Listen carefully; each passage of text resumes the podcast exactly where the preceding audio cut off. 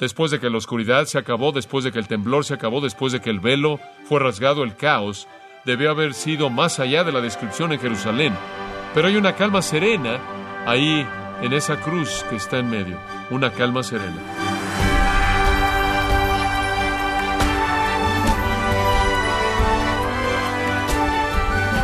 Gracias por acompañarnos y le damos la bienvenida, gracias a vosotros, con el pastor John MacArthur. Leemos en la Escritura, Dios mío, Dios mío, ¿por qué me has desamparado? Horadaron mis manos y mis pies. Repartieron entre mí sus vestidos y sobre mi ropa echaron suertes. ¿Sabía usted, estimado oyente, que este texto pertenece al Salmo 22, escrito por David casi mil años antes de la crucifixión de Cristo? O John MacArthur, en la voz del pastor Luis Contreras, nos continúa enseñando acerca de la importancia de conocer las verdades del sacrificio de Cristo en la serie La crónica de la crucifixión en gracia a vosotros. Lucas 23, versículos 44 al 46. Permítame leerlo. Cuando era como la hora sexta, hubo tinieblas sobre toda la tierra hasta la hora novena. Y el sol se oscureció, y el velo del templo se rasgó por la mitad. Entonces Jesús, clamando a gran voz, dijo, Padre, en tus manos encomiendo mi espíritu. Y habiendo dicho esto, expiró. Hay un elemento en el Calvario que se presenta como un elemento primordial en la revelación del Nuevo Testamento que con frecuencia es pasado por alto, y esa es la presencia de Dios. El Calvario tiene que ver más acerca de la ira de Dios que con cualquier otra cosa. Sí es crueldad e injusticia humanas en su peor expresión, sí es una expresión de amor sacrificial en su mejor expresión, pero sobre cualquier otra cosa, lo que sucede en el Calvario tiene significado para usted y significado para mí debido a lo que Dios hace ahí. Es cuando Dios se aparece en el Calvario que se convierte en el acontecimiento salvador que es. Jesús es una víctima de injusticia humana. Jesús sufrió un dolor horrendo, agonizante. Jesús murió de manera dispuesta, amorosa, sacrificando su vida. Esas cosas son verdad. Pero necesitamos pensar en mayor profundidad. Necesitamos salir de la parte baja, por así decirlo, de la alberca y entrar a las profundidades. Y usted hace eso cuando comienza a ver a Dios en el Calvario. Jesús fue crucificado a las nueve de la mañana el viernes de la semana de la Pascua. Durante las primeras tres horas, el pueblo y los gobernantes y los soldados, inclusive los criminales, dominaron la escena. La blasfemia, el ridículo, la burla, el menosprecio, los insultos. Solo hay un hombre quien es la excepción a la regla a lo largo de estas primeras tres horas. Y ese es uno de los ladrones a quien le es dada vida y luz por parte de Dios y ve la verdad y es salvado de manera maravillosa, mientras que está colgando ahí al lado de Jesús. El resto están contentos con disfrutar de la broma lo más que pueden, pero la comedia termina al mediodía. Tuvieron sus tres horas, pero al mediodía, dice esto, hubo tinieblas sobre toda la tierra hasta la hora novena, y el sol se oscureció. Literalmente fracasó, se apagó. Este es mediodía, el sol en su ápice, a la mitad del cielo, con un brillo refulgente, e instantáneamente hay oscuridad total. Cuando Dios se apareció, se apareció como oscuridad, se apareció en forma de juicio. Ellos sabían que la oscuridad sobrenatural estaba asociada con el juicio divino. La ira eterna está a punto de ser soltada y la oscuridad está por todos lados. Desde el mediodía hasta las tres de la tarde, el infierno vino a Jerusalén y a Judea. Dios se apareció en ira. Y lo que es interesante es que no fue ira en contra de los romanos, y no fue ira en contra de los líderes judíos, y no fue ira en contra del pueblo, fue ira en contra del Hijo. Dios desató la totalidad de su furia en contra de Jesucristo. En estas tres horas, Jesús sufre el infierno eterno por todos aquellos que creerían en Él. Entonces la oscuridad no es la ausencia de Dios, es lo opuesto, es la presencia de Dios en juicio completo, venganza y furia, ira infinita, movida por justicia infinita, suelta, castigo infinito, en contra del Hijo infinito que puede absorber un infierno eterno por todos aquellos que jamás creerían en tres horas. Es aquí que Él lleva en su propio cuerpo nuestros pecados. Es aquí que Él fue hecho pecado por nosotros, Él que no conoció pecado. Es aquí que Él es herido por nuestras transgresiones, molido por nuestros pecados. Es aquí que Él es hecho maldición por nosotros. Estas son las tres horas de la ira de Dios en contra de Él. Es algo sorprendente en qué pensar. Toda la gente que pasará la eternidad en el infierno pasará la eternidad ahí porque nunca podrán ser capaces de pagar por sus pecados. Y sin embargo Jesús en tres horas pudo pagar de manera total por todos los pecados de toda la gente que jamás creería. ¿Cómo? Porque una cantidad infinita de ira solo puede ser absorbida por una persona infinita. Sorprendente. Dice, hubo tinieblas sobre toda la tierra hasta la hora novena. En la hora novena se acabó, tres horas. Tres de la tarde y la luz regresa. Marcos nos dice lo que Jesús dijo. Él habla. Marcos 15, versículo 33. Cuando había llegado la hora sexta, lo mismo que Lucas dice, oscuridad cayó sobre la tierra entera hasta la hora novena. En la hora novena, a las tres de la tarde, la oscuridad ya se fue. En esa hora novena, la oscuridad ha desaparecido.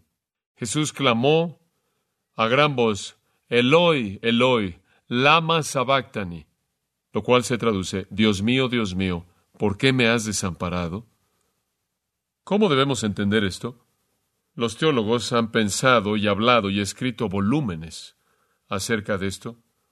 Ciertamente no espero tener un entendimiento más profundo acerca de esto que ellos, pero no creo que es tan complicado como algunos han tratado de presentarlo.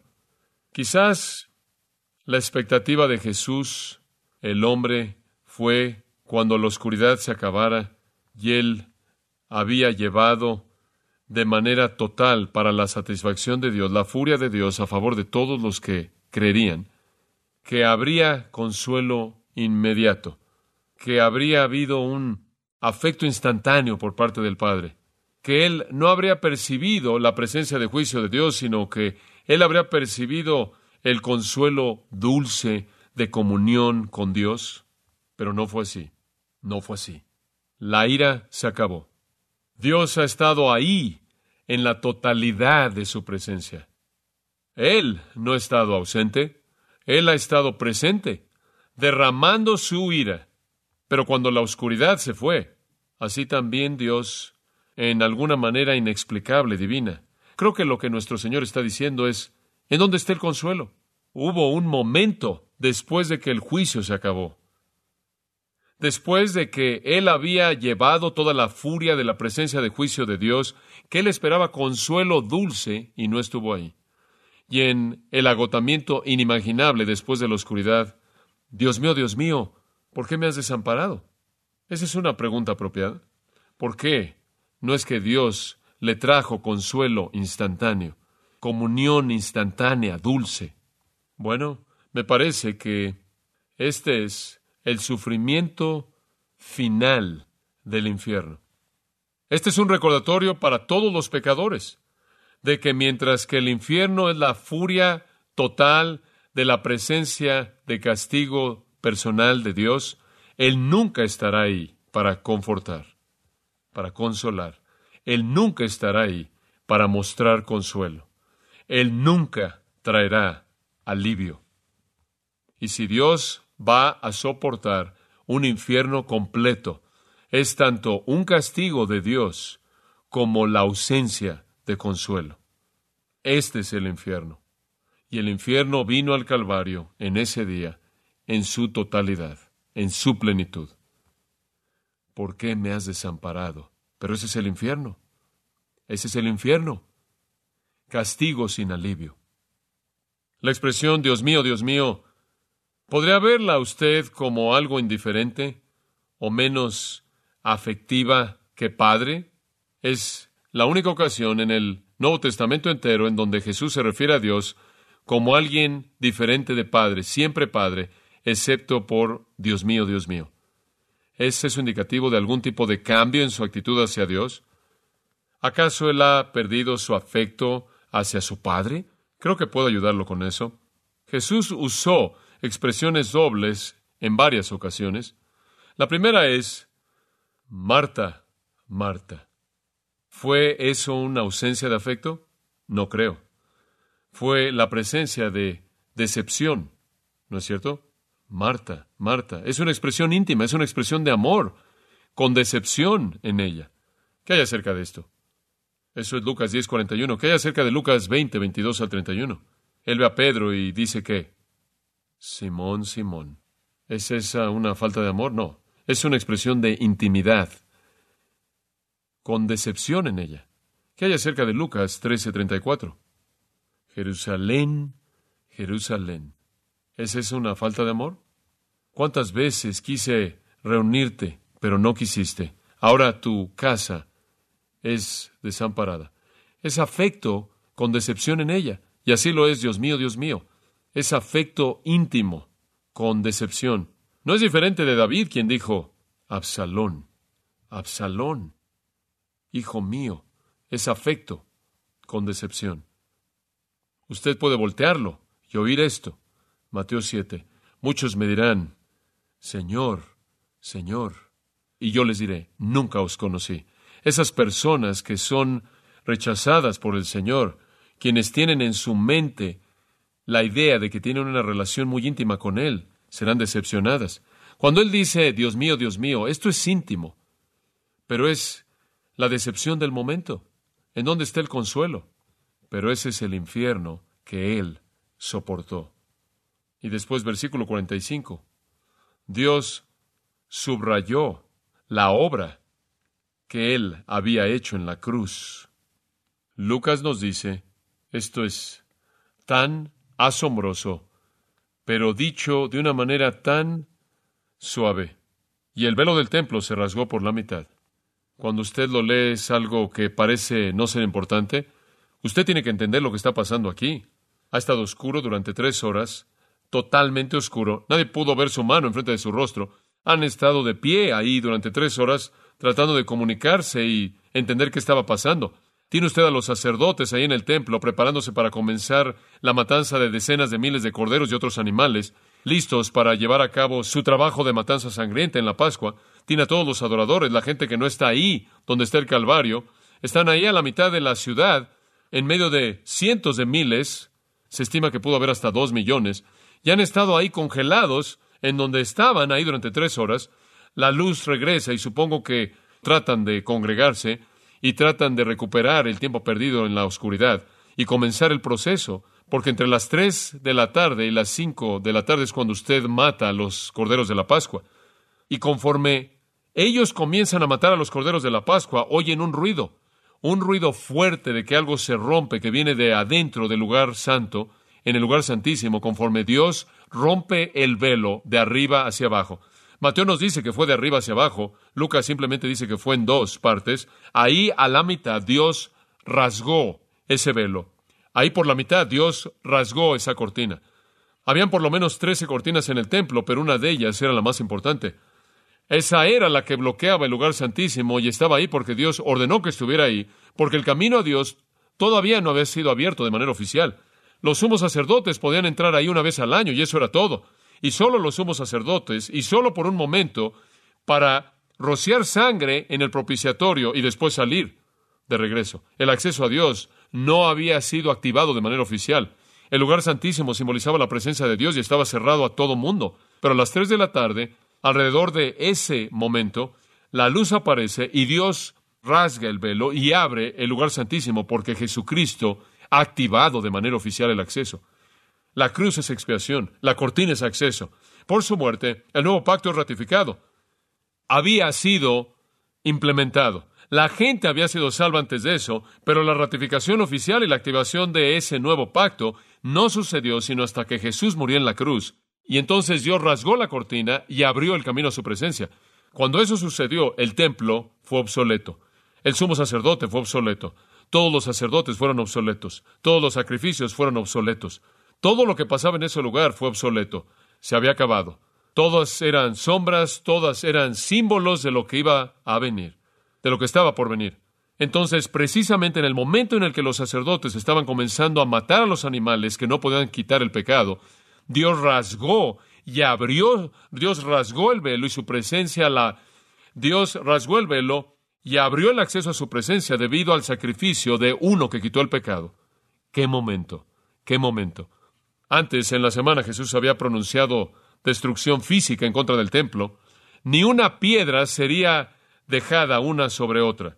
Capítulo 21, versículos 5 y 6. Y aquí Dios emite sus juicios espirituales en contra del sistema entero. Ese sistema entero del templo debía proveer un medio mediante el cual un pecador pudiera tener acceso a Dios, pero nada de eso fue cumplido hasta que Jesús murió en la cruz y Dios dijo que lo hizo y rasgó y abrió la cortina. Si usted lee el capítulo 9 de Hebreos, usted va a leer en los primeros ocho versículos de cómo Dios ha diseñado este lugar y el lugar santísimo, y una cortina y separación, y nadie nunca puede ir ahí.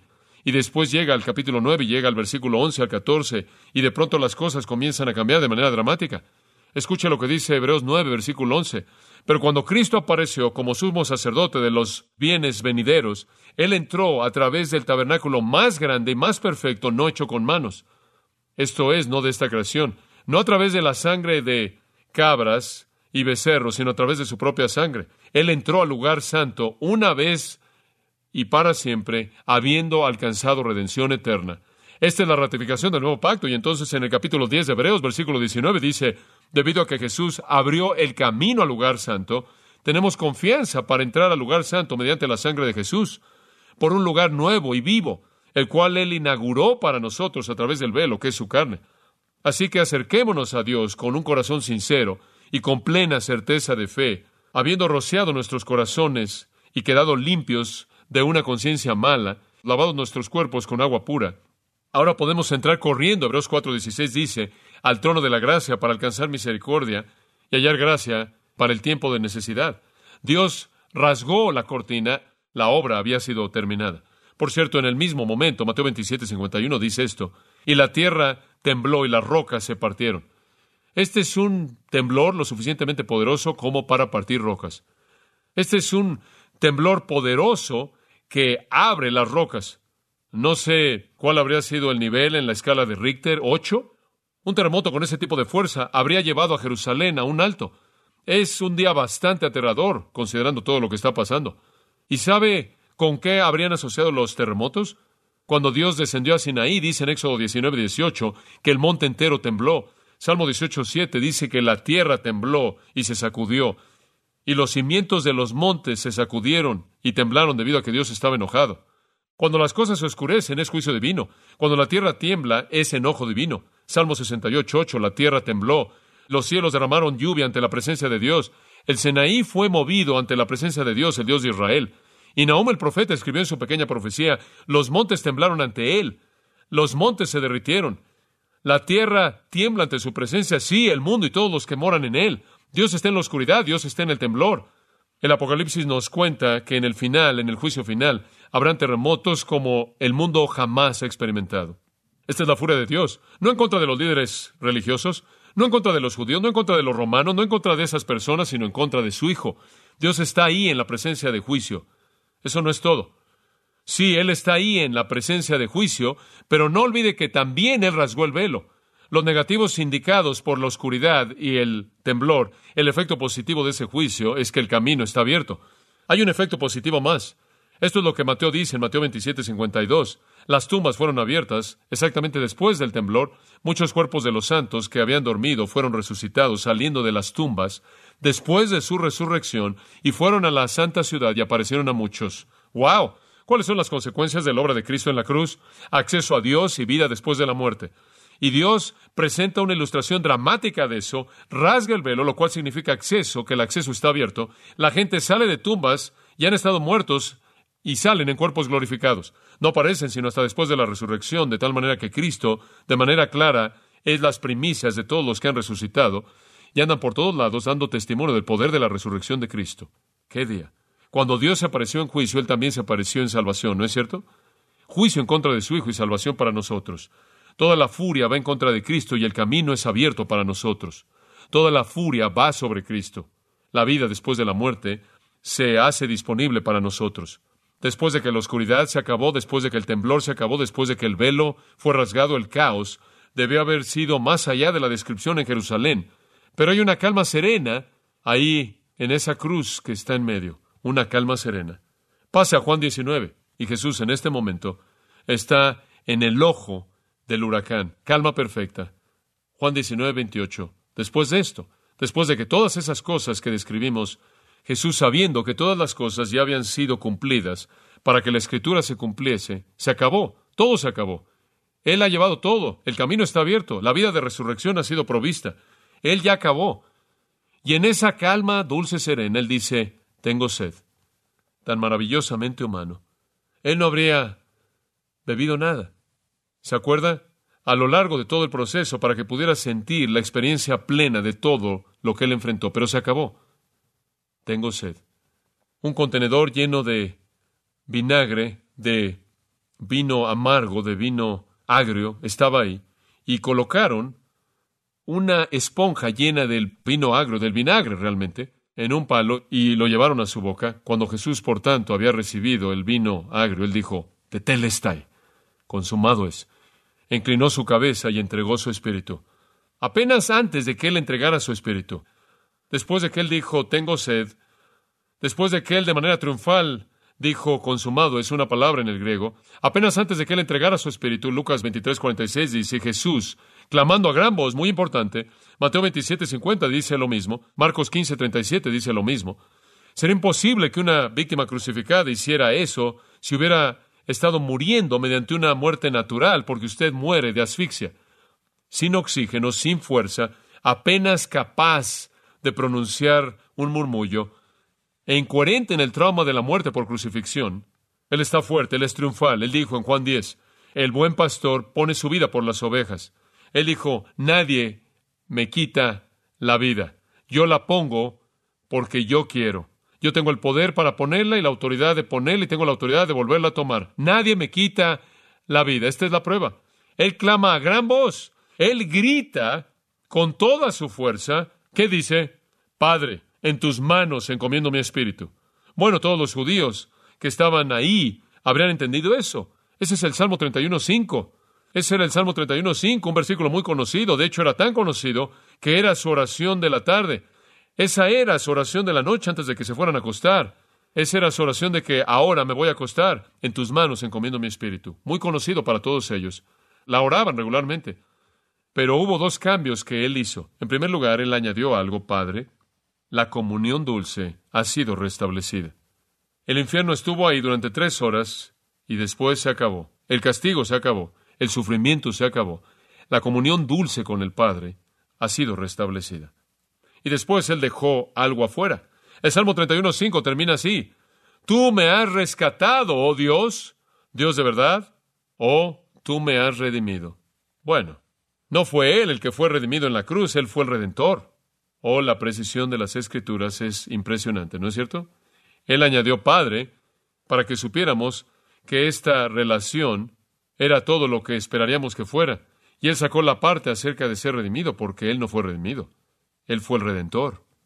Jesús toma ese salmo porque el Salmo 31 es acerca de la oración de un justo que está sufriendo, que está en medio de su sufrimiento, diciendo, todo lo que puedo hacer es encomendar mi corazón a ti, encomendar mi espíritu a ti, encomendar mi vida a ti. Y Jesús es la persona perfecta, sin pecado, justa, que sufre, quien en la muerte expresa confianza perfecta en el amor de su Padre y en la promesa de que lo va a recibir a Él. Pedro dijo que cuando le maldecían, Él se encomendaba a un creador fiel. Por cierto, Esteban aprendió de eso. ¿Se acuerda cuando Esteban murió? Él dijo, Jesús recibe mi espíritu.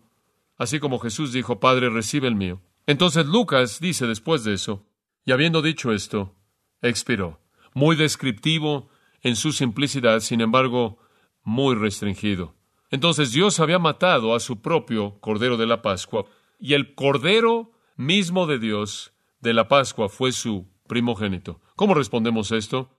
Solo hay una manera de responder, y esa es decir, si fuera toda la esfera de la creación mía, si fuera toda la naturaleza mía, ese sería un regalo demasiado pequeño que ofrecerte. No quiero nada que este mundo tiene que ofrecer. Lo doy todo, entrego todo por Cristo, mi todo y todo. Padre, te damos gracias por el retrato que es tan vívido y claro en el Calvario. Nuestro Señor Jesús llevando tu juicio e ira en nuestro castigo. Simplemente no tenemos palabras en este punto al pensar en la grandeza de su sacrificio y la grandeza de tu gracia hacia nosotros, que somos tan absolutamente indignos. Señor, lleva a cabo tu obra en nuestros corazones y te daremos gracias. Queremos vivir el tipo de vida que demuestra esa gratitud. Oramos para la gloria de Cristo, como siempre. Amén.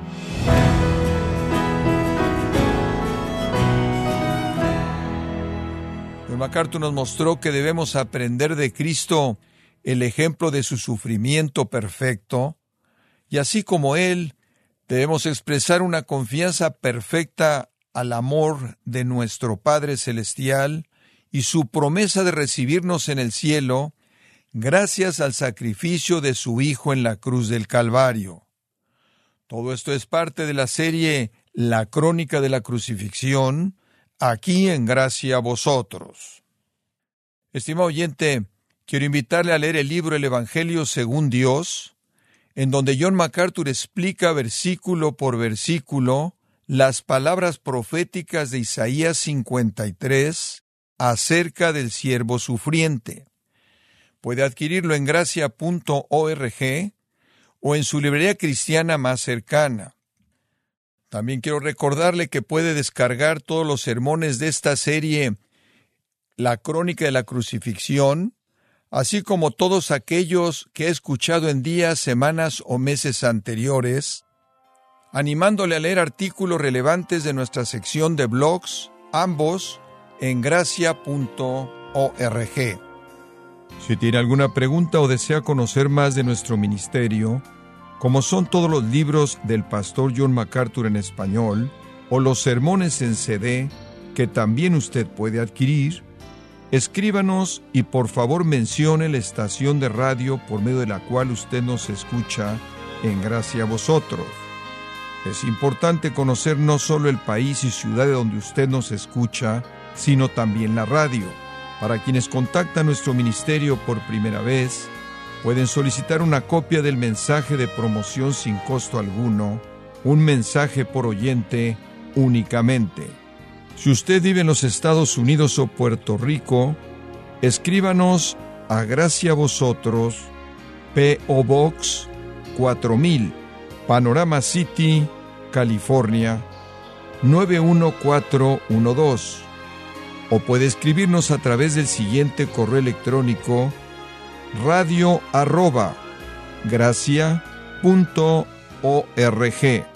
Queremos agradecerle su tiempo y sintonía en nombre de John MacArthur y del personal de este organismo e invitarle para que nos acompañe en la próxima edición y así juntos continuar desatando la verdad de Dios un versículo a la vez en gracia a vosotros.